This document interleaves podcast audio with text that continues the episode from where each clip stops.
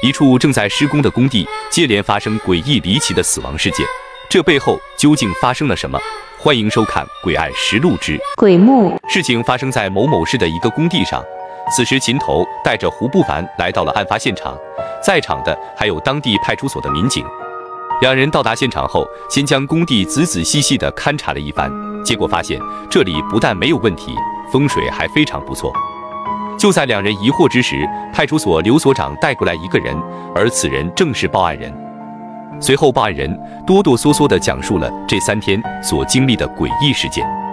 报案人叫赵永杰，是工地上的挖掘机驾驶员，三天前正在工地上挖掘施工沟，河南工友曾权配合着他清理着挖出来的土石。就在这时，曾权好像突然看见了什么令他吃惊的东西。跑过去猛敲赵永杰的车门，让他下来一起去看看。赵永杰见曾权如此惊慌，只好下车，跟着他来到土坑前，边走边吐槽道：“有什么东西，大惊小怪的。”话音刚落，赵永杰看到坑里的东西后，也是大吃一惊。挖开的似乎是一个古墓，老旧的棺材板已经被挖开，棺材里赫然摆放着一具上了年头的干尸，看着干尸的穿着，应该是清朝的官员。正当两人不知所措时，身后传来了工头李栋的声音：“你们两个怎么停了？偷懒是不是？”两人只得跟李栋说明了情况，他也很吃惊，但并不像两人一样不知所措。只见他迅速地跳进了坑里，掀开了棺材的盖子，两只手在干尸身上摸索起来。不一会，李栋从坑里出来，衣服里塞得满满当当的。路过的时候，随手扔给两人一人一个玉石小剑，并嘱咐都留好了，这可值大钱啊！赵永杰当时拿的是一个小链子，而曾权则是拿了一个玉扳指。李栋临走时还不忘警告两人一番：“记住，今天的事情谁也别说，不然咱们都会被按盗墓抓起来。”两人当时都有些无奈，但也没办法，只能按照李栋的指示来办了。赵永杰开着挖掘机将棺材压碎，混在泥土里又给埋了起来，外表根本看不出来。做完这一切，赵永杰怀着忐忑的心情，胆战心惊地度过了一天。哪知诡异的事情从第二天就开始了。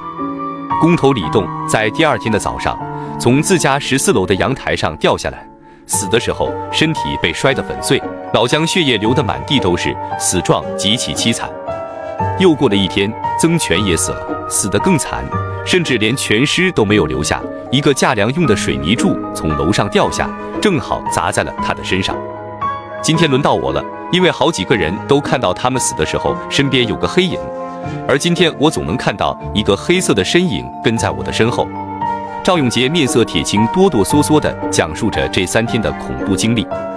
就在这时，赵永杰突然指着秦头和胡不凡身后，惊恐地大喊：“他又来了！”就站在那里。可当秦头两人回过头，身后是一片空地，哪有什么鬼影？秦头觉得事情不一般，让胡不凡请来了秦老爷子。秦老爷子来到工地后转了几圈，似乎真的发现了东西，冷哼了一声说道：“这是一个清代武将的墓，这些人真是什么都敢拿，这不是找死吗？”边说边从怀里拿出了一个小棺材，说道：“看来也只能用这个重新给他安排个地方了。”那是一个非常精致的紫檀木小棺材，除了比例小了些，都跟真棺材一样。老爷子掏出两张黄符，嘴里念叨着咒语。只见两张黄符在小棺材前无火自燃了，随后又掏出一张黄符贴在小棺材上面。做完这一切，秦老爷子说到：“问题已经解决了，但贪念是人的本性，永远不会消失。只希望以后不会再出这样荒唐的案子了。”后来，文物部门将古墓里发现的东西都收缴了，还在博物馆里举行了展览。